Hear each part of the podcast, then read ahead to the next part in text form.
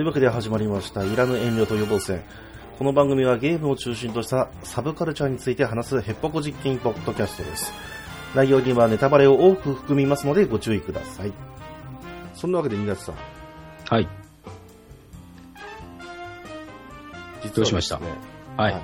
あの、この、いらぬ遠慮と予防戦。うん。なんと、おうランキング外。おっとようやく来ました、ここまで。出ました 文字通り出ましたね。えーもう逆に出なくなったんですけども。そうですね。うん。うん。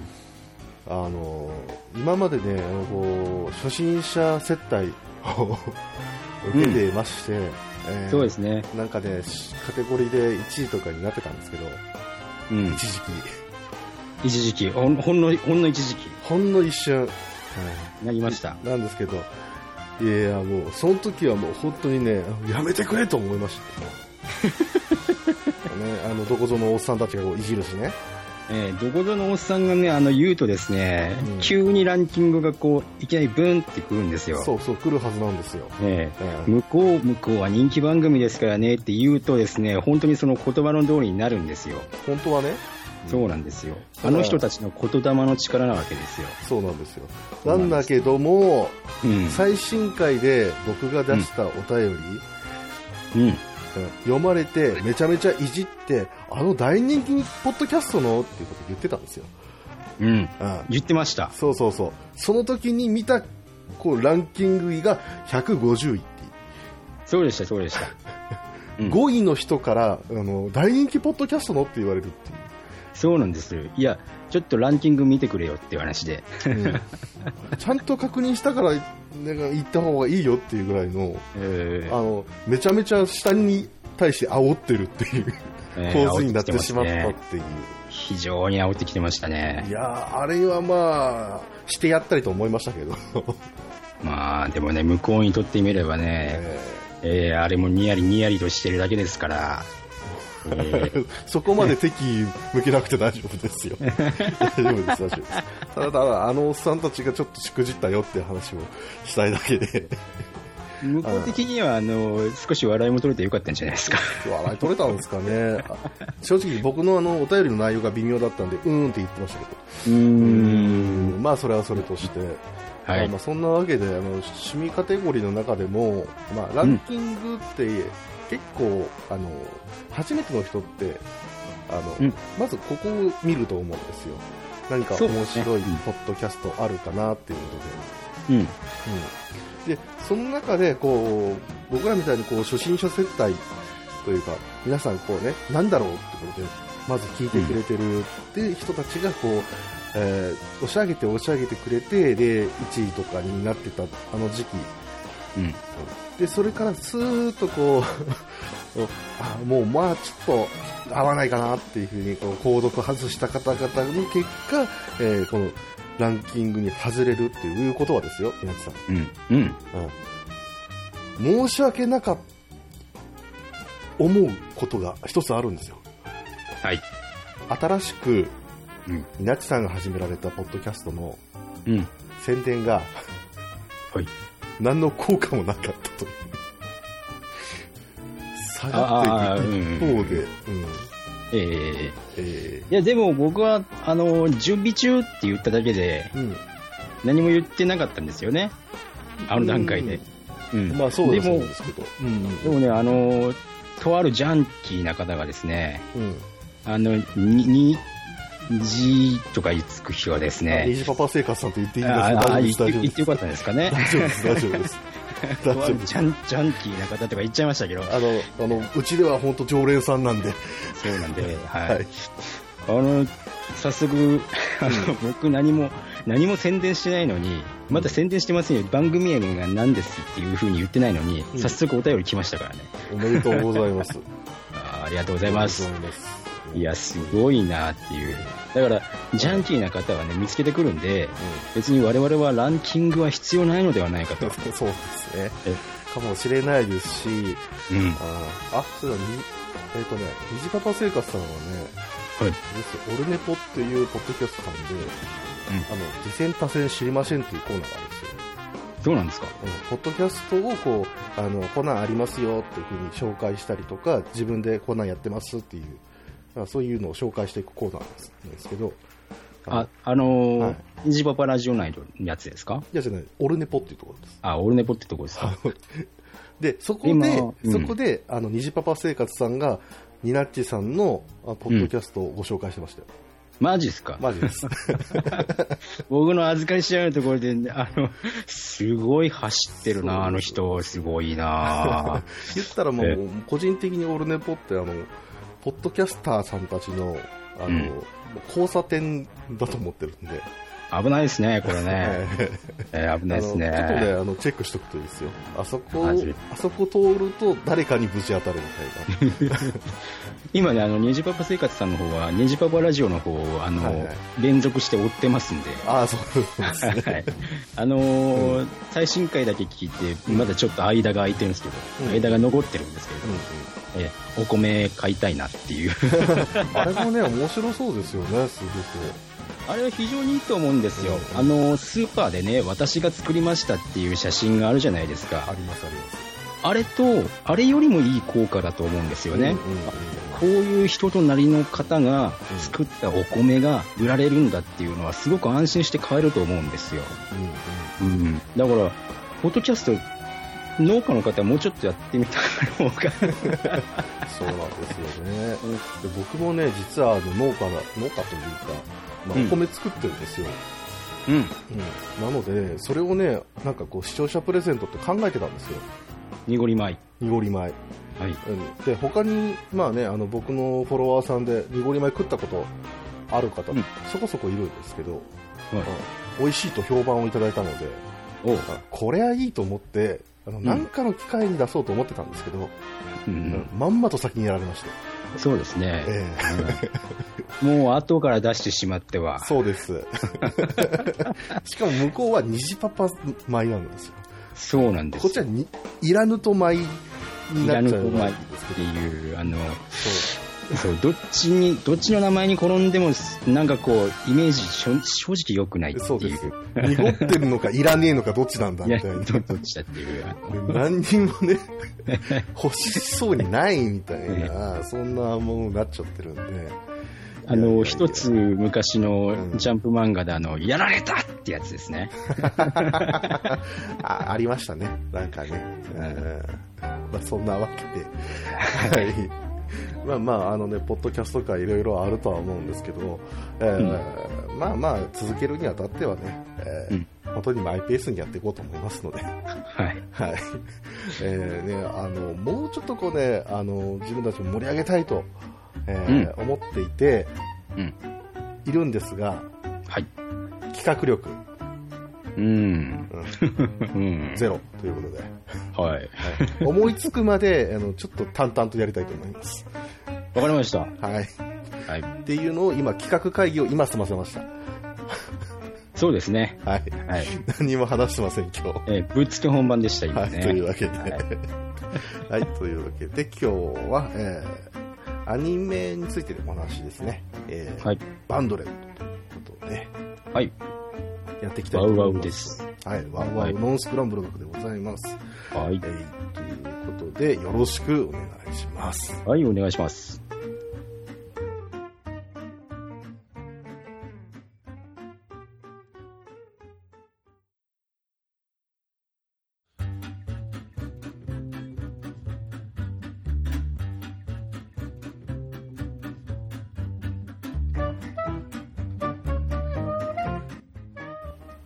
このバンドレット知ってる人って一体何人いるんだろうね。いや、ポッドキャスト上で非常にマニアックだと思うんですけど。あやっぱそうですか、うんああ、そうだよなっていうよりももう、もうワウワウですから、なんて言ったって。そうですよ。そうなんですよ。あのね、アニメ見たいと思ってね、ワウワウ見る人ほとんどいないと思いますよ。そうなんですよ。基本的にスポーツとか映画とかドラマだと思うんですよ。そうです、そうです。しかも今回紹介するバンドレットは、うんなんともう17年前の作品です。そうですよ。もう、でも17年前っつったら多分ワウワウの認識って有料放送だと思うんですよね。まあ、もう昔からそうですよね。はでも、まあ、ノースクランブルっていうことで、あの、うん無料放送は時々やってらっしゃるんですよね。い。そうなんですよ。うん。基本的にはこういったものを、えー呼び水にして、じゃあちょっと、えー他のものも見てくださいねってことで CM 挟んだりとかして、んそうですねやってたんですけども、特にこの2000年代あたり、このバウバウさんがあノースクランブルでアニメを放映してたんですよね。そうなんですようんね。うんうん。なので、これでこうちょっとねあの獲得しようという、えーそういうのが見えていたんですけども、えーう2007年ぐらいですかね、えーパッタリやみまして、やりましたね。はい、あれは唐突すぎませんか、仕方ないとは思います、うん。うん。だってここのアニメを地上波でもうちょっとはやりませんかって話来たら地上波に行っちゃいますもん。あそうですね。アニメ会社的にも うん原作を、ね、取り持ってる出版社とか、うんそうですし、ワウワウさんとしても、あのーまあ、これ夕方だったり深夜だったりしたんですけど、えそういう枠をねあのアニメに割くのはどうなのかっていう多分社内会議あったと思うんですよ。あそうですねう。ん、もうそりゃそうなんですよ。そうですよね。ワウワウでアニメ枠をね、なんか有料放送でっていうのは、ちょっとなんか、的が外れてますもんね。うんいや言ったらね、あのそこそこ有料放送はやってるんですよ、う。うんん、ベルセルクとかね、うん、そうですね。そうですそうですでもやっぱお金かける分にはあのやっぱちょっとねあの、うん。まあ、わなんなんていうんですかね、えーこうスポンサー的な枠が欲しいというかそうですね。作るためにも放映するためにも、えーお互いウィンウィンの関係でいたいわけで、うんえーそうすると無料でっていうことで、えー、和王さんは放映するとちょっと厳しいという。えそうですね。厳しかったですーねう。んうん。まあ、そんな中での あの、うんこのバンドレットなんですけど、えーご紹介する前にまず一つだけお断りをさせていただきたいと思いますはい。決してうん。名作ではありません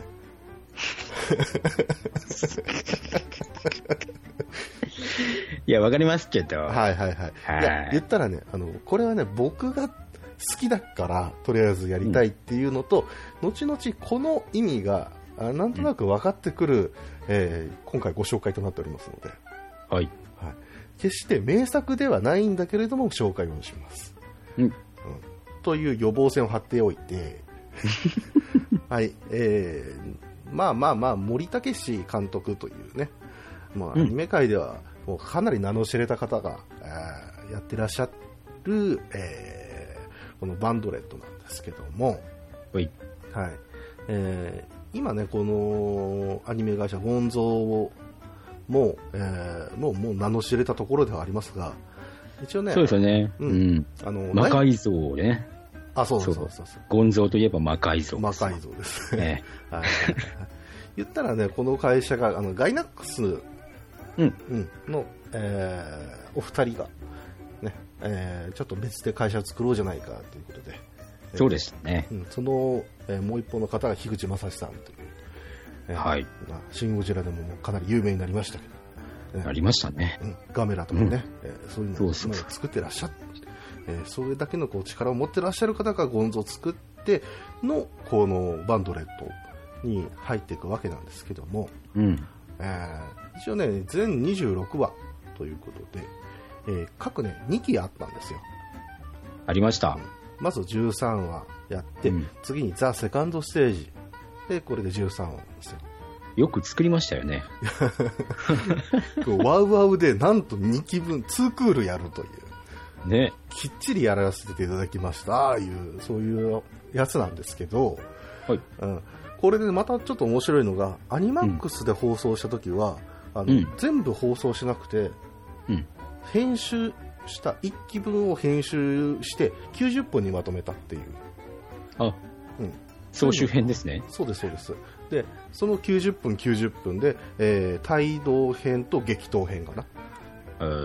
ーでそれで放送してたんですけどもだからもしあのちょっと、えー26話もちょっと見る時間ないですっていう方は そっちの方を見ていただくとわかるのかなっていうことで。そうですね。あの、見るの結構苦痛なんですよね。苦痛。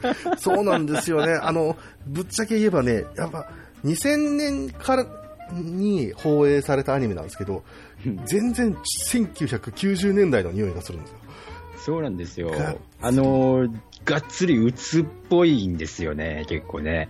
あーまあ、うつのところも確かにありますけど、うんあの、日常パートがもう完全に、なんか、あかん、うん、悟りさんとかを、うんいやいやいやいや日常パートもひどいんですよね、結構そうね。です、そうです。あの、すぐキャラがあの 2D にディフォルメしちゃいますから、えええーこれはなんだよ、一昔前のギャグじゃないかみたいな感じでね。そうです、そうです。ええーそんなわけで、シリアスがそんなに続かないっていう、特に第2期は。そう、うんそういうところもあったりね。うんただまあまあ、あの、ちょっとだけ、まず世界観だけご紹介させていただきますね。はい、はい。いや言ったら SF ロボットものなんですよ。そうなんです。うん。で、男女間による生還戦争、星と星との間の戦争が舞台背景にあります。うん、もうありていに言えばマクロスです。そうですね。うん、で先ほど言いましたけど、ギャグありきのロボものなので、えーなでしこです。はい。で、先ほど、うつもとかね、そういうところもあったじゃないですか。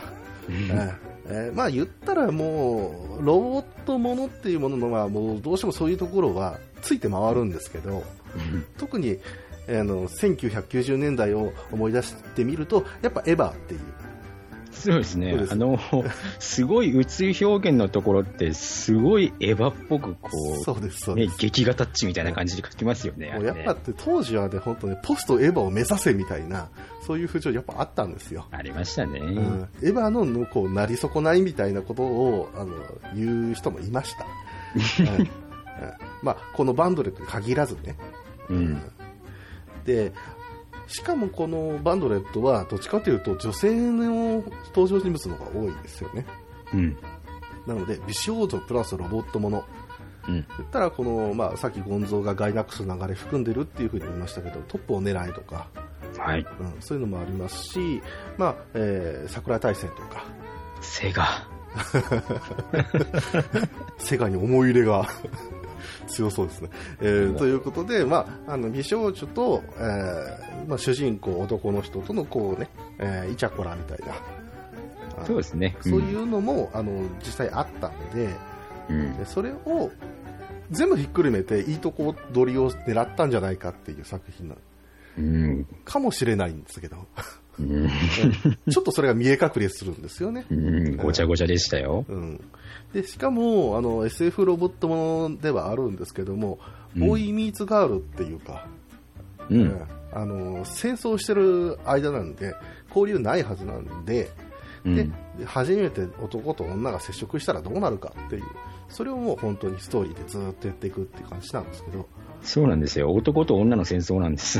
そうですそうです えーありきたりに言えばね。うん、でもあのそのさなかにいろんな星に行ったりするんですよねそうですねう。んうん、でそこが結局なんかこうあのやっぱ日本の SF ものにありがちなこう大和的なものというか、銀ね河鉄道的な何かになってそういうのもうちょっとあ新しく言うと、やっと安心宇宙宇宙旅行みたいなね。そんな感じですよね。新しいのかな？これより古いんじゃないかな、やっと。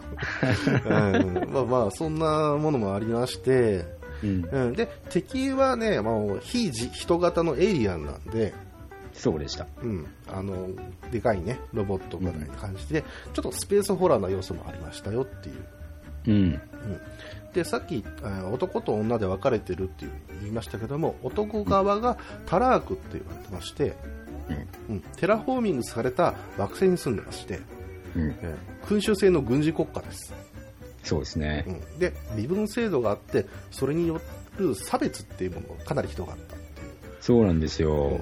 男だらけなんですよ。そうなんですもううん第1話からもうねあのね、うんまあ、狙ってやってるのかよくわかんないんですけどあの、うん第二次世界大戦中の日本みたいなあの 軍歌が流れつつこう。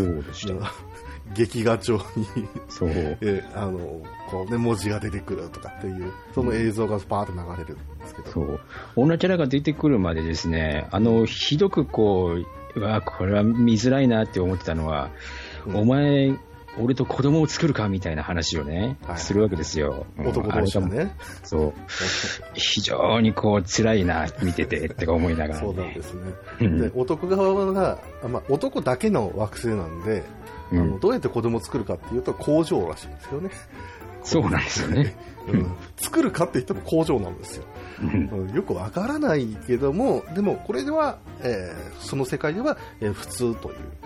そうですね。うんじゃあ一方、女側は何かっていうと、えーメジェールっていうふうに言われてまして、うん。えーえーね、あの惑星に、えー住もうとしてたんですけど、そのテラフォーミングに失敗したっていう、う。うんんそういうことがありまして、えー宇宙空間、まあ、軌道上にですね、えー船団を作りまして、そうですね。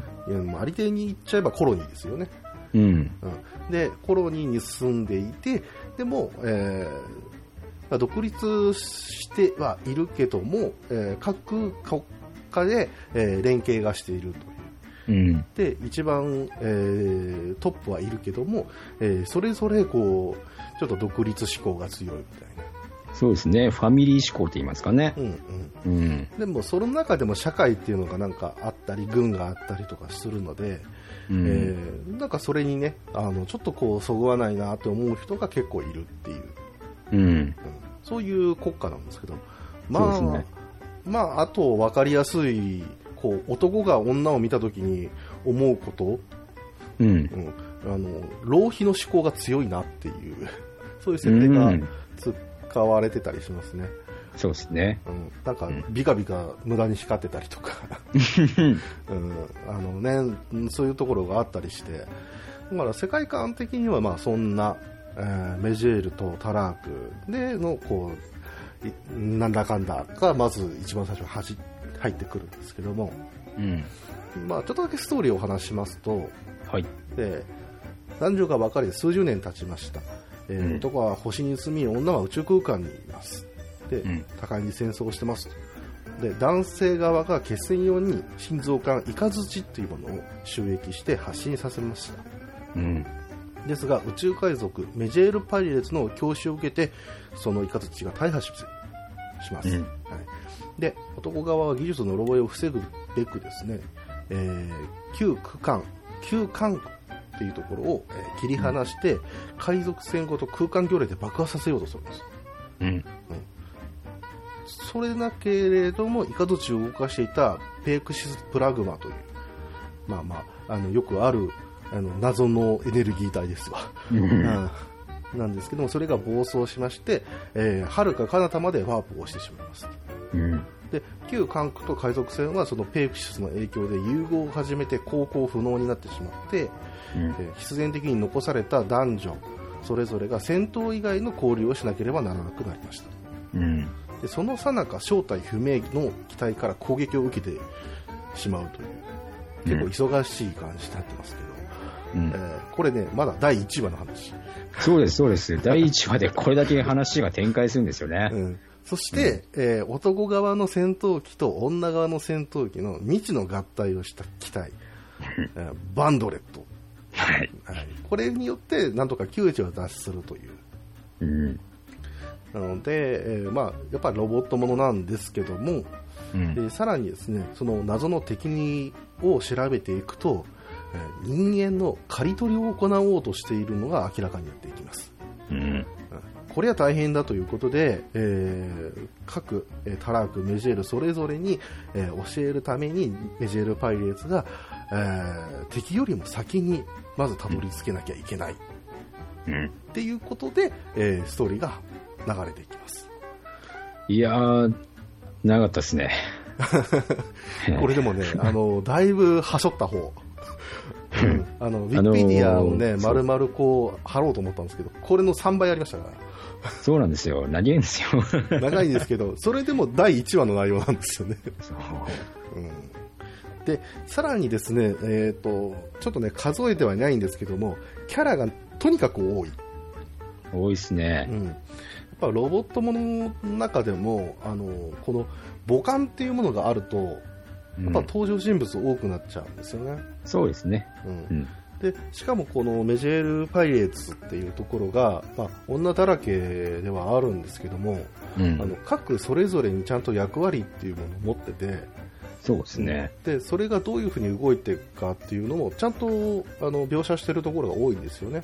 うん。うん、例えば、えー機関室で、えーこうペイクシスプラグマをどうやって制御するかっていうのをちゃんとやってたりとか、ううんん。まあ、あのアタックチーム、うんえーはどういうふうに出撃するかとかそういうのも、あのまあ、妄想を、えーちゃんとこう描いているという、そうですね。あの、船の中でうん全員がちゃんとそういう役割をしてるんだよってちゃんと書いてましたよね。うんううん、んなので、あのーキャラ一人一人にすごく個性が持たされてまして、うんえ。ーこれをね一人一人紹介していきたいんですけどもちょっと、うんえーお時間が足りませんので、はい。えーとね、男女3人ずつプラスアルファ、うん。うん、だけちょっとお話ししたいと思います、はい。えーまず、えー花粉ゼに主人公です、えーはい。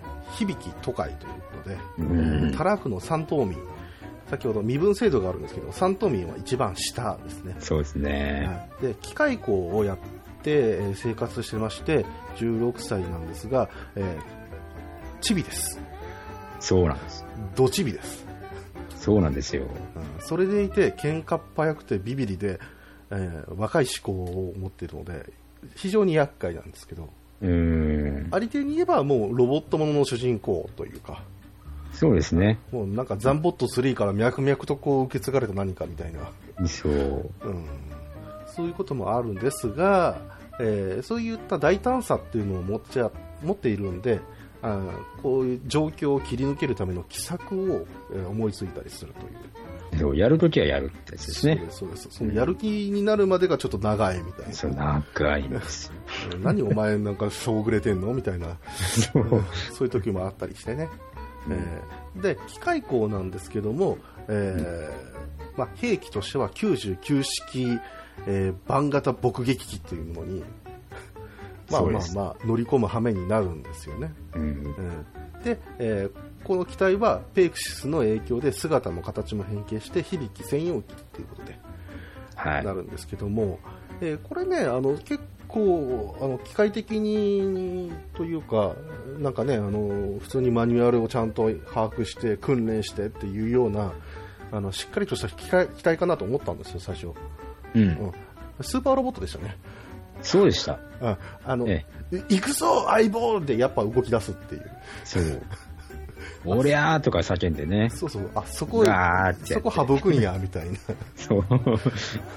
あそそっちかっていうとそうなんですねいう、うん そんな期待なんですけども、まあ、こう熱血系の主人公なんで、まあ、しょうがないかなっていううん気。はしなくもないですが、えーではヒロインの、えーお話ですね、はい。えーヒロイン3人とりあえず3人と言っておきましょうそうそうですね。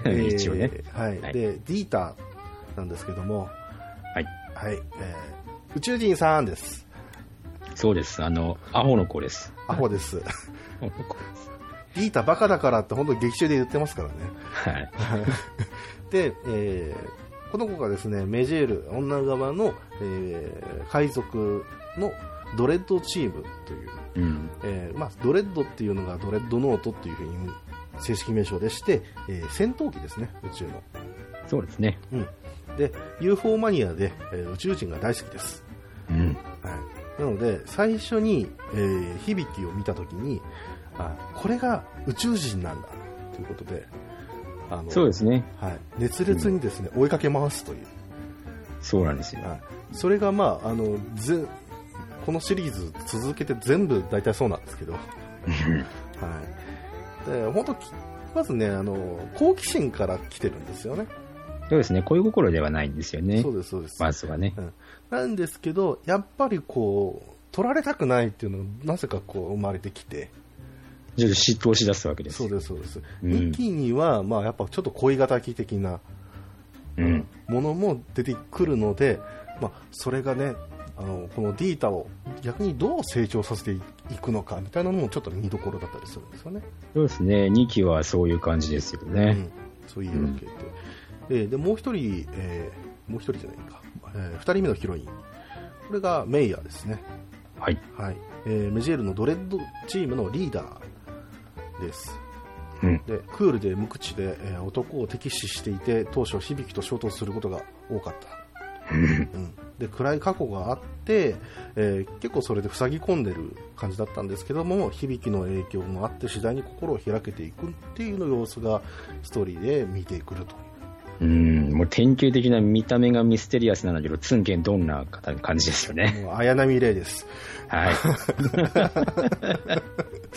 もうちょっとねなんかなかったかってぐらいあの典型的なものなんですよねそうですね。うんうん、ただまあ、えー確かね当時の人気投票では1位だったような気がするんですよそうですね。この綾波レイの流れっていうんですかね。ええ当時は、当時は大人気でしたよね、この流れがね。うん、それもありましたしね、ううんん、なんせおっぱいがでかいそうですね。はい。胸担当です。胸担当。まあ、ね、ディータさんは、そう。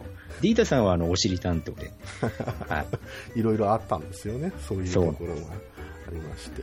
えー、で、もう一人のヒロインがジュラですけど、これ逆にね、ヒロインと言っていいのか、ちょっと僕は迷ってるんですけど、これは、どうなんでしょうね。あの、当時のね、そのアニメの流れっていうのがね、どうしてもなんかこう、高飛車な女を出さなきゃいけないみたいな、そうでしたね。うん、うーん。なんか成功法でそれがあったのかな、よくわかんないですけど、その枠なんですよね。えーうんで、これもメジェールのドレッドチームの一人なんですけど、えードレスアップした金髪美女ということで、はい。はい。で、えーそんな人なので、あのー戦闘よりもマニキュアが気になるみたいな、そうなんですよ。えもう本当にこの、ここ大丈夫っていうぐらいなんですけど、え。うん。うん、でも男性にはね、あの、まず興味津々なんですよ。うん。うん、で響とこうこれね合体ロボットものなんで、はい。あの先ほど言ったディータとかメイヤとかが、えー響と合体してるっていうのを見て、あうん羨ましく思ったりとか、うんうん。うん、でそれをこう押しのけてうん私と合体しようみたいなことを言うっていう、そう。うん、これがね後々のアクエリオになるとは思わなかったですけど あの本当にね、まあ、そういううジュラなんですけど、うん。うんだんだんこうね、彼女っていうものが結構いろんなことを求めていくのが見えに、は端々で見えるんですけど、うんあ。の真に求めていくものっていうもの、そういったものがだんだんこう分かっていくんじゃないかっていう、そうですね。うんうん、そういう成長も見られたりするので、うん。でまあ、親友のバーネットとかね、えーそういった、まあ、キャラクター同士の、えー交流っていうのもなかなか見どころなのかなっていう。うん。うんえーここまで言ってもうだいぶ濃いんですけど、濃いですね、これね。濃いんですけど、まだ男側のあと2人、はい。はいえードゥエロっていう、えーこれがね、タラークの一等民、一番上なんですけども、その中でも、まあ、まだ新米というか、うん。っていう、なんか、まあ、いろいろあるんですよね。うんで、軍人で戦闘要員だったんですけども、かなりのエリートな出で、そうですね。うん、で体つきもかなりがっちりしてるんですけど、えー長髪で片目を隠している物静かな男なんですよ。うん、イケメン枠ですねそ。うです。で、設定見て驚く17歳。そうなんです。見えない見えない。うん絶対見えない。うん、一番ね、あの、あの船で一番落ち着いてんじゃねえかっていうぐらいのうんなんかなんですけど、えーで、男性側で、えー一番順応性が高くて、えーメジェールとこう、やり取りというか、交渉術というか、そういったものをもう、あのバンバンやっていくっていう、そういうキャラなんですけども、はい。えー本人は希望してなかったんですけど、医者としての素質を持ってまして、うん。えーこの船では、えーそれに従事することになると。そうですね。1話では結構ね、あの、医療行為をね、うんあの、主にやってましたよね。そうです、そうです。まあ、それもあっての、この、リータからですね、うんお医者さんって言われるという。そうですね。はい。うん。できる男です。できる男です。で、そして、できない男です。はい。はい。えー、バートという。はい。えーこのね、タラークの一等民がね、あよしゃべるしゃべる。本当なんですよ。えーこの声がね、関智和やってるんですけど。そう。あ聞いて驚く関智和でございます。そうなんですよ。で、えーキャラクターとしては軍人で大金持ちの三男坊っていう。これは食料品会社のなんかボンボンでしたっけ？そうです、そうです。うんあの、このタラークの方では、なんかね、ドッグフードみたいなものが、こう、主食でして、で、うんそれを売ってるところの、えー三男坊という。そうですね。うんうん。ですごくおしゃべりで調子がいいんですけども、逃げ腰で、そうです。えーで何かしらこう言っても自慢を始める、うんかっこ大ボラみたいな。そう。ガチヘタレなんですよ。そうです。で、まあ、缶の賑やかし要因なんですけど、まあ、これもに90年代のこうアニメの負の遺産といいますか、うん、確かにそうなのかなみたいなところもあるんですけど、うんいや、この人がね、やっぱ、ストーリーの中では、あの成長っていう意味では、やっぱ一番顕著に見れるっていう、そうですね。すごい成長していきますよね。そうなんですよ。で、しかもバートは、えーこの船の、うんあ。の、操舵士というか、そうですよね。うんパイロットというか、まあ、うんなんて言うんですよね。なんて言うんでしょうね、あれはね。うんまあ、まあ、それをあーやっていくんで、彼の成長に伴って船も成長していくみたいな。そうですよね。うん最初、なんか、大ボラでついた役職みたいな感じでしたよね。そうです、そうです。うん。あの、タラークの船のところなんで、の部分なんで、えこれどうやったら動かすのか、お前やってみろって言って、えわからないのに、ああ、あんたたちのじゃあわからないだろうね、みたいな感じで、えとりあえずこう進んでみたら、あの、そのまま取り込まれていくっていう。そう。この、このな間でも、あの、何、何分喋ってるのかっていう感じですけど、バートがね。うん。うん。それぐらい、まあ結構印象的なキャラではありますけども、そうでした。えーで、プラスアルファで、ピョロという、まあ、ロボットものでは欠かせない、こう、マスコット枠なんですけど、そうなんです。えーまさかの岩田光夫さんっていう。そうです。もう本当にいマスコット岩田さんですよ。結構もう自由な感じになってましたけど、そうですよね。えーキャラとしては古いナビゲートロボットで、卵状の形をしています。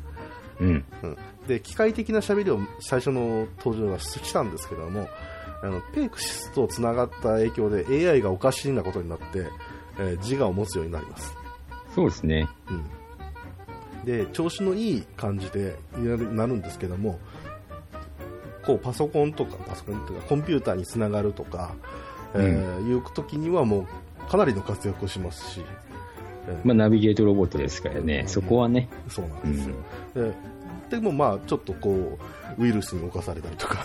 そう。うん。そういうところもあったりするんですけども、結あ構こう、そ、そこはね、ううんん、そこはやるんだ、みたいな感じで。そうですそうです、で、意外とこう、ストーリーでもちょこちょこ関わってくるっていううん。ところでございますが、まあ、うん。えー他にですね、まあ、その船長、えーだったりとか、うんえー、とは、こう、なんていうんですか、先ほど言ったドレッド、戦闘機のために乗るための、えー装備をここう管理するための仕事をやってる人とか、うんたくたくさんなんかぎゅうぎゅう済みになってましたけど。そうです、そうです、あのいっぱいね、あの紹介したい人がいるんですけども、うん。あのなかなかね、えーちょっと省きつつ、あのやっぱロボット SF ものなんで、はい。えー途上兵器のお話を、うんまあ、しとかなきゃいけないなと思って、ロボットの登場です。そういうことです。うえんー。先ほど言いました99式番型爆撃機、はい。人型ですよ。えそうですねー。うん、しかもあの、ビームライフルとか持ってないです。そうです。肉弾戦です。はい、近接戦闘だけです。うん。はいで女性側からの故障はヴァンガードというふうに言われてまして、そうでしたね。うん、先ほど言いました響き専用機の、えー、バン型っていうのはスペシャルバン型として区別されまして、えーうん劇中ではバンとか言われたりしたりしましたそうでした。はい、でこの、まあ、99式版型爆撃機の方は、かなりやっぱ量産的な感じ。そうです、そうです。うん、あんまりかっこよくないんですよね。そうですね。うん。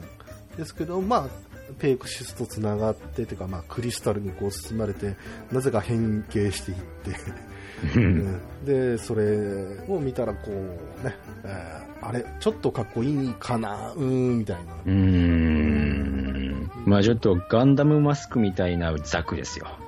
うん、それもそんな感じもしなくもないし、なんというか、スーパータロボット対戦 OG とかで出てくるような、それのサブキみたいな、うえんちょっとパッとしないかなと思うんですけど、そうでした。えーまだちょっとこれにね、返信を残しているので、あ、なるほどねっていう、残し途中わかるっていう。はい。というわけで、次は女性側の兵器ですね。えードレッドノート、先ほど言いましたけど、戦闘機でして、はいえーそれぞれ、ね、形が違ったりするんですよ。そうですね。うんで、それもありますし、えーパイロットカラーみたいな感じで、あの、まあ、ドピンクだったり、そうですよねあ。の真っ白だったりとか、うん真っ赤だったりとか、そういった形で全然違ったものだったりするんですけど、ワンオフ機みたいなもんですよね。うんうん、そんな感じですね。言ってしまえばねうん、で、さらにね、兵装を選べたりするんですよ。うん。うん、あのミサイルを選択とか、うんえービーム兵器選択みたいな形でこう乾燥をするっていうそういう施設があったりするのでグラディウスかな？うん完全にシューティングゲームですよ、あれ。形もそんな感じですもん。そうですよね。うん、まんまなんかそんな感じ。で、えーその、えー先ほど言ったバン型と、えードレッドが、えーまあまあ、えーヒロイン3人が乗ってる、えードレッドですね。そうですね。うんそれらが合体することで、えーバンドレッドっていうふうに。そうなんですよ。もあう、名前からしても合体しちゃってバンとドレッドなんでね。バンドレッドなんですけど。まあまあ、うんここはもう、もう、あのーロボットものの美学なんでしょう。うんあんまりこう、突っ込まない方がいいのかもしれない。わかんない。でも、とりあえずね、この合体というよりは、どちらかというとね、あ言ったらあるじゃないですか。えっ、と、ゴッドマウズ的に、うん とか、あの、ザンボ、ザンボとか、コン、コンバトラ V とか、そうですね。あの、ロボット同士が、こう、変形して連結していくみたいな、そうそう。そういう合体じゃないんですよ。うん。どっちかというと特撮の戦隊ものによくある操縦者がなんか取り込まれていってで変形していくみたいなそう。完成なんとかロボってやつです。そうそうそうそう そんな感じなんではい。しかもまああのバン型とドレッドをちょっと比べるとドレッドの方がかなりでかいんで、うん。うん、なのでまあそんな感じにとイメージしていただいてうん。でそれぞれドレッドと合体するんでので形が違ってきますそうでした。はい、なので、まず D タキと合体するとどうなるか、うんえーバンドレッド D タになります。はい。はい、そのまま。でした。で、ヴァンガードの、えーバン型の、ね、えー姿を残しつつ、人型であって、えー青い機体で、えー大きなクリスタルキャノン、うん。これもね、あのちょっと説明難しいんで省きますけども、それを2問背負ってまして、うん。えーここが問題。操縦席。はい。はい。はい。響の膝の上にディータが乗って、えー操縦パネルに手を重ねてるっていうはい状。態です。はあ、ひわいひわい。ああ。もうあの1話の最後からどういうことやねんっていう。本当にね。あの、僕ね、この頃はね、まだ純真でしたよ。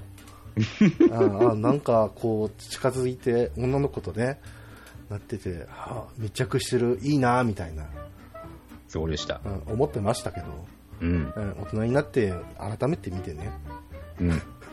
わあわあでよかったって思いましたよ。本当ですよ。これ薄い本がはかどるなーってやつでしたよ。うん。そんな感じですよね。うんそれでいて、こう、ディータがこう、あの、暴れるから、そうなんですよ。おしり担当のディータがね、暴れるんで、やったやったーって言ってね。え暴れたりするんで、もえうんそう、響きのね、あの、響きがひ、ね。う、今うまいこと言おうと思ってちょっとつまずきましたが、はいまあ、あの、ただ、そううんこれが刺、激がね、そうです。刺激が強すぎるんですけど、あの、そこで、あの、まず聞いている方は、もしかしたらと思うんですよね。うん。他のもって。はい。うん、他のもです。はい。はい。というわけで、バンドレッド・メイヤー。うんえードレッドの姿を残してますけども、えー白の機体カラーをしていて、えー鳥のように羽を広げています。そうですね。うん。で、うん超高速移動をしていってですね、敵に体当たりをぶちかますという、うん。えーそういう機体ですが、操縦席、うん。えー響きの後ろにメイヤーが座り、いわゆるバイクのこう二人乗り、はい。タンデムの姿勢なんですけども、え ーまあ、ね、胸担当のメイヤーをこう、うまく使う体験と言いますかね。そうです、そうです。はい。うんそれをこうね、ぎゅむっとこう押し付けるっていう。そう。うんだから響きはあの悶々とし始めると思うんですけど。そうなんです。響きはダメなんです。この二つの形態はダメなんです。よ。ダメなんですけど。ただ、えー一つ、まあ、思い返すとまだ男,、男でも男でも女は知らないんで。しかもあ、そうでしたね。そうですそうです、ん。だから逆に、えーなんでこんな密着してんだよ。うわ気持ち悪いみたいな。多分そんな感覚なんですけど。うん。うんやっぱね、こういうところ、あの、こっち側からしてれば、お前なんて羨ましいっていう。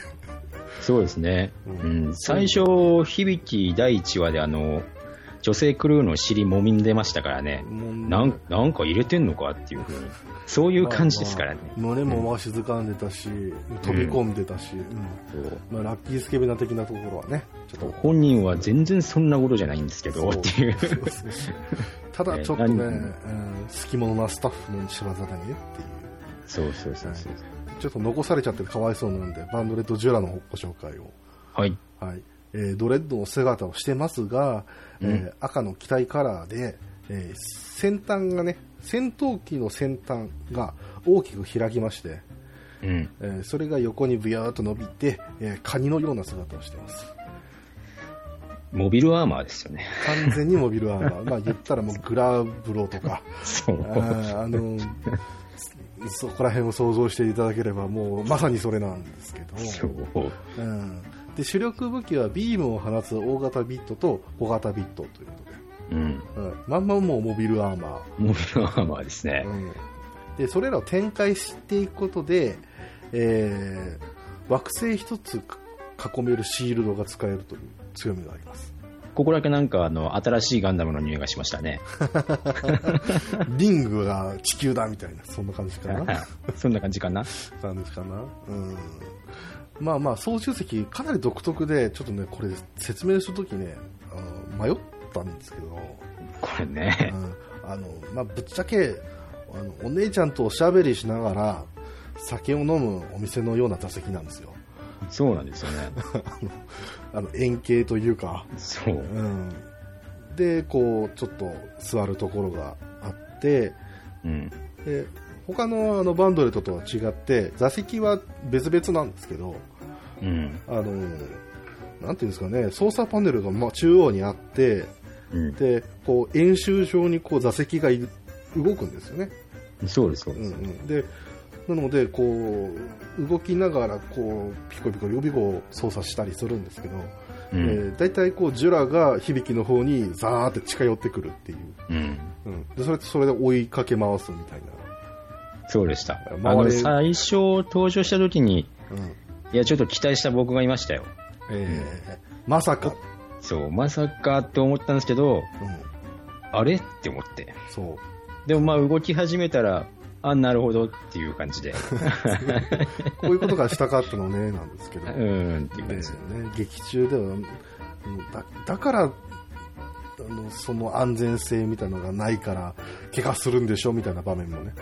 そうです、そうであす。ったりしますけどね、ええ。でしかももうカニのような姿してますから最初ジュラはあの、うんこんなの嫌って言ってますからね。そうです、そうです。全否定でしたから。全員否定。そんなねあの各バンドレットがいて、ええ。でそれらがこう合体を、まあ、あのしたりしなかったりとかっていうことで、えーバトルが展開していくんですけど、ちょっとね、あのお話ししておくとこれが戦闘シーンが大体 3DCG だったんですよね、CG でしたうね。ん。でうん。地上とかのところだとちょっと普通にセル形で、うん。あなってたんですけどあの基本的には 3DCG でなっててで、えーこれね面白いことにねあの変形シーンが合体しての変形シーンが、あのオープニングでも流れてるんですけどそうでしたよね。この3期の中のディータだけ1話以降全く流れないという、なんかね、えー完全に予算不足です。本当ですよね。はいあれ、バンク作らなかったのみたいな。結構、結構変身するんですけど、オープニングを作り終えるまで全然できなかったんで、2期の一番初めでは思いっきり流してましはい。た。はい。だからそこら辺もね、まだ、あの、時代的には 3DCG を使うっていうのはなかなかこう、リスク高かったっていう、うん。そういう時代だったんですよね。そうですね。で、まあ、一応登場機体としては、あの、船のお話をしとかなあかんねやろうということで。はい。はい、えー、ニルバーナというお船でございます。うん。うん、で冒頭お話ししました海賊船と戦艦の、えー旧艦区が合体したところでして、うんでエネルギー源がペイクシスプラグマということで男側のね、秘密兵器だったやつですね。そうですそうですでその旧艦区とさっき言いましたけども実は元移民船だったりするんで、うえん。ーかなりこう居住区のスペースがでかいんですねそうでしたね。なのでこう何十人とこう住めるっていうそういった船になってます、うん。うんで、えーまさかとお思いの方いらっしゃると思います 操縦席うん。先ほど言いましたバーバート君、はい。えーあの普通だったらこう戦艦のあの操縦席っていうのは大体ブリッジにあるじゃないですか。そうですね。うん、でそこが、えー操縦席間にあってそこの席に座るんですけども、えーニルバーナはですねブリッジの、えー飛び出た先端の部分から、えー取り込まれまして、うん。えーで特殊な空間にこう入れられると。はい。そしてその間なぜかバートは裸はい。だからこのアニメで一番あの罪のあるところはうん。実は女の裸よりも男の裸の方が多いんですそうなんですよね。ずっと裸だから うわーっていうどういう方向性でファンを獲得したかったのかよくわからない。よくわからない いや恥ずかしいっていう関智和さんの声が聞きたかっただけなのかわかんないですけど そういう趣味なのかなみたいなわあれは絶対アドリブだとは思うんですけど。かんないんだよな、あの人たちただまああの不思議とねそれがねあのアニメ見ていくと慣れていくっていう そうなんですよね。うんなんですよね。ということで、ちょっとね、あの、長々と話しましたけども、うん。で、このバンドレットなんですけど、うん。えーさっき、決して名作ではないと言いました。言いました。はい。で、ここまで言うと、何かこう、継ぎはぎな感じがするというか、うん。うん、やっぱこう、今まで言ったら90年代に流行ってたアニメの、はや、やっぱこう、面白いところをこう、掛け合わせているような感じがする。うーん。な気もしますし、やはりあのゴンゾーがこうできて間もなかったっていうのもありますし、うんえーそのワウワウっていうところでどうしてもやらなきゃいけなかったんだろうから、えー先ほど言った 3DCG パートがあのいきなり飛んだりとか、うん。えー作画崩壊がちょっと 2話からし始めるとか。早かったですよね。早かったです、えー変な間が開いたりとか、ありました。えドラゴンボールかな？ーうん感動しましたし、やっぱこう、あの、キャラクターの差別化を図ったんでしょうけども、うん基本的にチカチカするんですよね。そうなんですよね。あの、女性キャラクター、まあ、ヒロイン並べるだけでも、赤、白、えーまあ、赤、青、えー金みたいな。そう。やっぱね、こう、チカチカするんですよ。すっげえカラフルなんですよ。うん。あ、そうだ、あとね、あのーちょっとあの、たまに間違えられるんですけど、うん。後藤圭司さん、うん。アニメのね、あのーうんこう、作画とかやってるしする方いらっしゃるじゃないですか。うん。あの方がやってらっしゃるんですか？ってたまに聞かれるんですよ。うん。うん、違います。はい。これだけはちょっとお話ししておきたいんですよ。うん。あの、流行ってたから。流行ってたからです。流行ってたからです。ちょっと真似しました。そう。タッチ真似しました、みたいな。ただ、ただあの、このね、あの、キャラデザやった黒田さんっていう方が、うんえ。ーやっぱりね、黒田和也さんという方が、まあ、あの、まあ、それに似せた部分もありつつ、元からそういう絵描いてたみたいなうんとこ。ろもあるので、あの、似てるんですけど違いますと。うん。あの、バグバグっていうあの、アダルト美少女ゲーム雑誌の表紙書いてる人の方ですっていう。そうです、いそうです。そういうご紹介をさせていただきたいと思います。うん、大きなお兄さんは分かったかな？あ お世話になってます。なってました。まやってました。はいま。した。はい。まあ、そんなわけなんですけども、うん。ただ僕がこのバンドレットを紹介したかったのはですね、うん。やっぱりね、90年代アニメと2000年代アニメの境界線だったと思うんですよ。そうかな、そうですね。あの、言ったら一期のオープニングうん。うん。が、えーちょっとね、あのーこう熱い曲なんですけど、そうですね、オープニング見ていただきたいですね、一気ねう。ん、トラストっていう曲が流れて、うん。でそっちはね、あのやっぱこう、なんと言いますか、えースーパーロボット大戦に言うところの、あの、そのまま機体が出てきたらそのまま流せるような、うん。劇中曲としても使えるような、あそうでした。うん、それぐらいこうやっぱロボットものな感じがするんですよ、匂いは。うんなんですけど、2期になると、ちょっとおしゃれな感じになってる、そうなんです。うん、ワウワウを意識したのかなっていうぐらいなんですけど、ちょっとオシャンティーなね。そうです。うん僕2期の方が断然好きなんですけど、わかります。はい。うん。なんですけど、ただ、そこら辺をちょっと分けてみると、うん。まあ、2000年、言ったら2000年放映のアニメなんで、1990年代に作ってるんですよね。う1年ん。ぐらい前か。うん、で、これが2000年代にちょうどこうまたがってるんで、うん。うん、そういった意味では 3DCG を使ったりとか、うん。今までのこう、あのー方法論で、えー作ってはみるけども、うんでもやっぱり、えーロボットものっていうものは、あのー、うつだなんだっていうのをカンパするみたいな、うん。うんそういうところに魅力があるんじゃないか。言ったらそうね不安とかをどうやってこう、乗り越えていくかとか、男女の関係をどういうふうに乗り越えていくかっていう、うん。そういったものがこう、やっぱ面白みがあったと思うんで、うん。それをこう、どうにかこう、引き戻そうとした作品っていうのがあるんじゃないかなと。うん。そういうふうな雰囲気も僕はしたんですよ。うん。うん。みちさん、みなちさん的にはどうですか？ここら辺の話。そうですよね。だから、うん。うん。1話のところを見るともう本当にわかると思うんですけど、本当に90年代アニメで、やっぱりこう、主人公がいきなりこう活躍するんじゃなくて、うん。なんかものすごく情けない姿を見せて。そこからこう、いや、俺だって男だみたいな、こうん。うん。ちょっとね、プチンと切れちゃった人みたいな感じになっちゃったんですよ。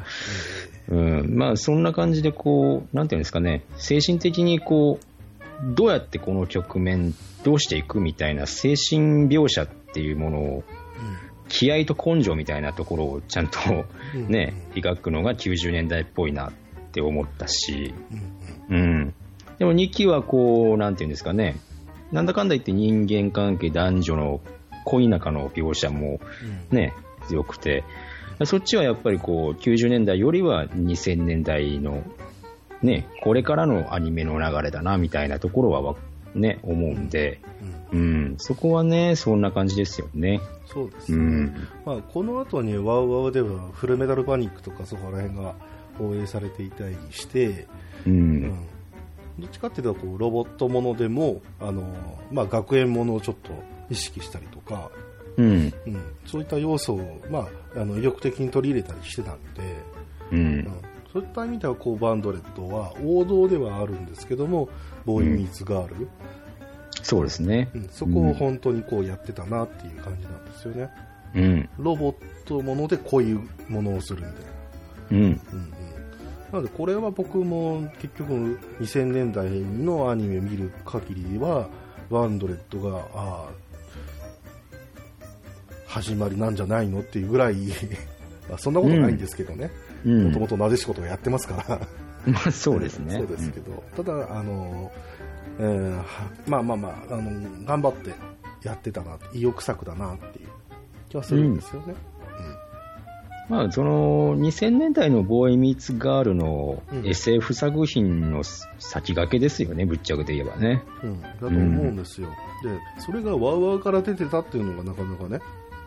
そうなんですよ。個人的には感動するんですよワウワウから出てたからこそなのかもしれませんけどね。そうですね、うん。まあ、この2000年代もねあのじゃあ何があったかっていうと、えーまあ、あのラーゼフォンとかねもありましたし、うん。うん、ガンダムシードとかねあああいう時代が 幕開けてきたっていううん。いうこと地味猛量のバッコですよね。なんですけどやっぱ今2010年代鑑みるとやっぱ2000年代からの、そのちょっと流れが変わってきてるっていう。か、うん。うんうん。まあ、そういった境目のアニメで、えー90年代のその面白さもわかるし2000年代のこう源流みたいなものもちょっと見れるんじゃないかなと。ういうことん。でお話ししてるんですよ、えーなので傑作では名作では確実にないです、うん。うん、特に一期 そのあのロボットものなのかギャグものなのかっていうその境目みたいなところうん。うん、はちょっとあれなんですけど、ううん。ん、でもやっぱりあの2期に話が深まっていくとあやっぱりこれは SF ロボットものなんですねみたいなのがよくわかるというか、うん。うん。うん、腑に落ちるところにやっぱ腑に落ちていくというか、うん。うん、もあってね。そしてあの結構ね意外な伏線があったりするんですよ、そうですね、伏線はかなり。う、うん。ん。何気なく見ていた第1話すら伏線が多かったんですよ。うん。うん、そういった意味ではやっぱこうファンを楽しませる。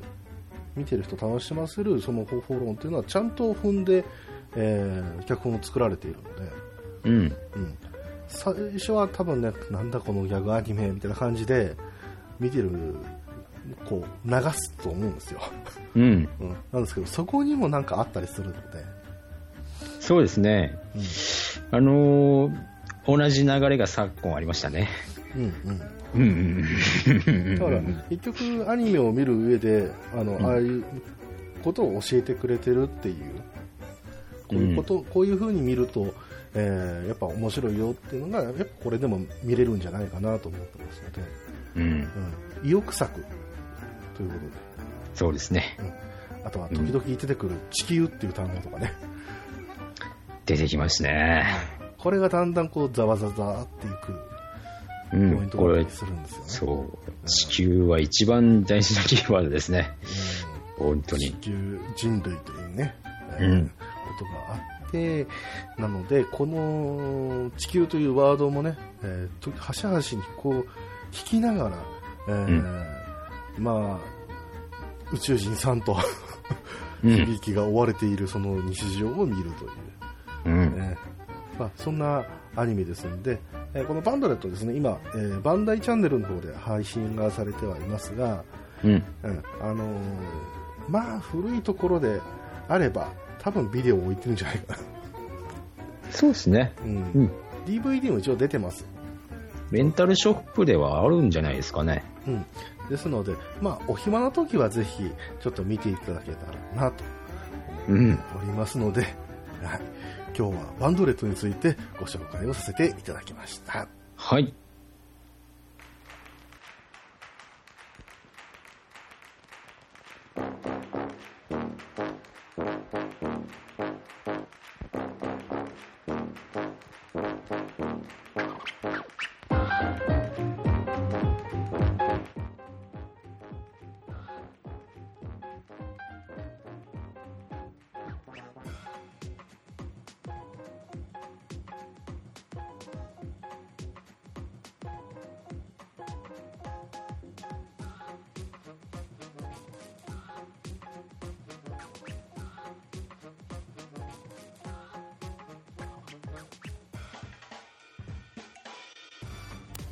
そんなわけで、えーはい今回はですね、お便り2通いただいておりますので、ご紹介させていただきます。では、ニナチさんからお願いします。はい。じゃあ、1つ目のお便りです。えー、虹パパ生活さんからいただきました。はい。サブパーソナリティ登場ですね。ニナッチさん。しかも番組を始められてるとか。サブパーソナリティ決定時のエピソード面白い。二人になって掛け合いもいい感じです。これからも期待してます。といただきました。さはい。あ、番組の話の話題になりましたね。あはい。うん。うんというわけで、はいえー無事審査がね、あのーええはい iTunes の方を通りましたので、ええー配信が始まりました。うん。うん。あのーニナッチのそこんとこっていうところで全部ひらがなで検索すれば出てくると思います。はい、はい、はい。はい。あのーまあ、何でも話すと思いますよ。まあ、思いついたら話すぐらい。そうです、そうです。うんあのーこのシャープ1、あの、うん第1回もええ、ちょっと、急遽決まった話題だったので、あ、そうだったんですか。うん、最初、僕、平成仮面ライダーについてちょっと収録したんですよ。うん、うん、うん、ちょっとこれは僕が話話しとこうかなっていう感じでうん。収録したんですけど、うん、編集してる最中に、うん、あのニコニコ動画を見てた時に、うん、うん、あこれ話そうと思って、で急遽ちょっと題材が変わったんですけど、うん、まあ、そんな感じで、えーまず第1回目が収録されてます。うん、うん、うん、配信が開始されてますので、もしよければね、あのー検索して、うん。え聞いていただければと思います。はい。はい。えー、グリッドマンでしたかね。一番最初。そうでした。うん。えーえー聞きましたよ。来ました。ああ、そう、ありがとうございます。はい。もう、楽しませていただきました。最初ね、あの、アイマスの話かなと思って。あのー違うんだ、そうそう。ん。はい。枕でちょっとね、あのーちょっと厳しい話とか、にはいはい。あのアプリゲームの話とかは、そっちの枕とか、うん。後付けの方でちょっと話そうかなっていう風な感じで、はい。うん。あのーツイッターでもね、僕ね、いろいろね、いろいろ言ってますから、あ、そうなんですか？そのことについてもこう、いろいろね、ああ、なるほど、なるほど。はい、やっていこうと思いツイッタます。ーのフォローもぜひということで。はい。はい。ということで、西馬場聖奈さん、ありがとうございました。ありがとうございました。はい。2通目のお便りです。はい。はい黒柳こたつさんからいただきました。ありがとうございます。えー、ハッシュタグイラヌトさんで FGO の話を聞いてから一年発起。うんえー、ほったらかしてたら6勝再開。うん。うん。あ、ほったらかしてたら6勝再開というね、うんうんお手さんがですね。うんはい、はい。敵のレベルがどんどん上がってきて辛いけど、石は終わってても突き進むぞ 石っていうのは、あの、トークンのことですね。はい、はい。はいトークンを使うことによってスタミナがこう回復するんで、うん。どんどん、どんどんクエストに行くことができるっていうね。うんうん。そういう感じですけど、そうですね。まあ、FGO はどちらかというと、まあ、あの、ストーリー上では、こう、第一章っていうんですか？あれ。あれは第1部ですね。一部ですか？うん。うん。だから、いそこで完結してるんですよね。そうですね。ひとまず。ず、そう、ひとまずこう、第1部ソロモン編っていうんですけど、うんううん。ん。第1部が、えー、全、何章だったかな？7章ですね。7章ですね。7 7章と終章があるんですけど、はいはいうん。まあその分割でやってるんですけど、確かに敵のレベルがどんどん上がってきてですね、やっぱり HP はインフレしてるので、うんうん。うん、ちゃんと育てておかないと大変だぞっていう感じですね。うん。あとはフレンドにね、あのちゃんとこう、あの使えるというか、頼りになる、えうん。ーサーバントがいるかどうかみたいな。そうですね。後発の人は本当に、あの、いい育て方をしてるプレイヤーさんにどんどんフレンド申請を送れば、大体 OK してくれると思うんですけどね。うんあのーそれでもらっ、使った分だけ相手にフレンドポイントがもらえるので、うんうんこれがね、これのフレンドポイントで回せる無料ガチャがあるんですけど、はいはいはい。そこからしか出てこないキャラクターいるんで、あ、そうなんですね。はいだから、あのーフレンド申請を受けてくれるんだっていうのは結構ありますよ、このゲーム。あ、なるほど。あーまあ結構ね、枠がこう制限されてるソシャゲありますから、うん。そういうのと比べるとかなりいいですね。そうですね、他のゲームだと、うん。あのー自分と同じ強いキャラクターを持ってる人とうん。友達になるっていうのがうん大体のセオリーなので、うん。うん、ただ FGO はうん。逆に自分よりもうん。こう戦力が整ってない方を選んだ方が自分が得られる収入っていうものがうん。増えるんでなるほどね。そういう目的があったりしますね。まあ、いい、いいバランスですね。あそうなんですね羨。ましいな。なるほど。ということで、はい。まあ、黒柳小鉄さんも、まあ、これからということで、はい、あのーはい、はい。次のショーでお待ちしてます。お待ちしてます。はい、まあというわけで、今今日は、はい。お便り2通いただきましたけれども、はい。わかりました。ありがとうございます。はい、えーまだね、あのーまあ、ランキングは下がりましたが、下がりましたが、まだまだえー募集をしております。えーね、また、お便りに関しましては、このボイスロイドで読んでほしいと、えー思っている方は、お便り内で、何々ちゃん、何々さん希望と書いていただければ、その子で読み上げますので、えーよろしくお願いいたします。はい、今週のおすすめはゆかりさんです。えー、出るかな？出るかな？うんこんなわけで、オルタニティに相談だお便りの紹介でした。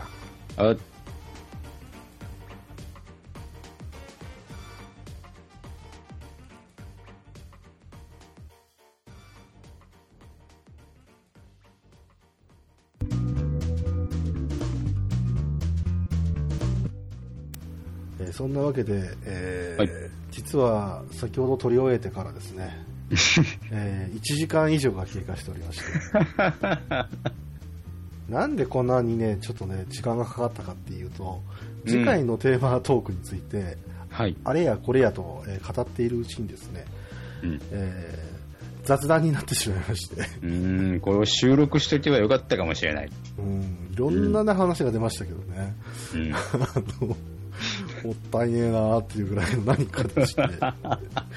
えーただ、えー次に、えーうんやるのがようやく決まったので、えーさっさと撮っちゃおうということで、はい。えーもうほぼ、ちょっともう僕疲れてますけど、そう、にごりさんがね、もう限界なんですよ。この後僕仕事ですからね。はい。はい、そんなわけで、えー来週のテーマ、えーうん SD ガンダムはい。はい。えー 幅が広いですけど、うん。あのー SD ガンダムって言ったらね、皆さんが一番最初に多分思い浮かぶのは、うん。えーどうやったってナイトガンダムだと思うんですよ。ああ、あの方ですよ。えーうん。僕はそこら辺語らないですよ。いやはい。か語るにも対しても、皆さんもう知ってるですよという前提で、えーうん。そこら辺お話ししていきたいと思いますので。はい。えーえ不親切ですか？いや、あのーはい。まあ、そのね、あの、ちょっといろいろ語ったんで、ナイトガンダムの触れる部分は確かにふ、あの、ありますけれども、はいはい。うん。それ以上にものすごいことになっていきいくと思うんで、はい。はい。はい。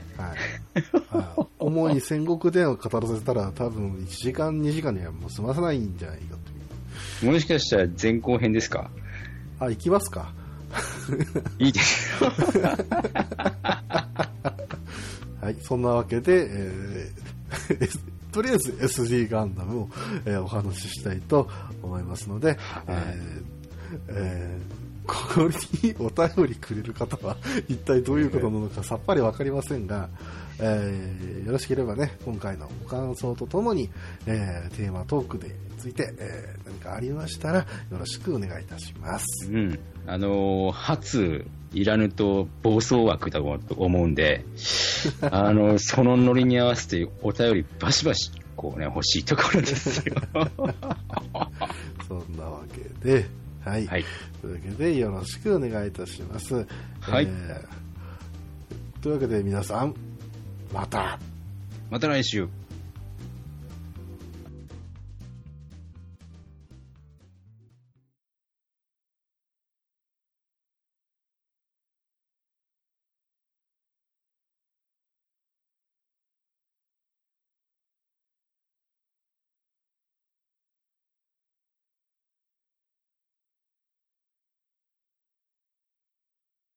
この番組では、皆様からのお便りを募集しています。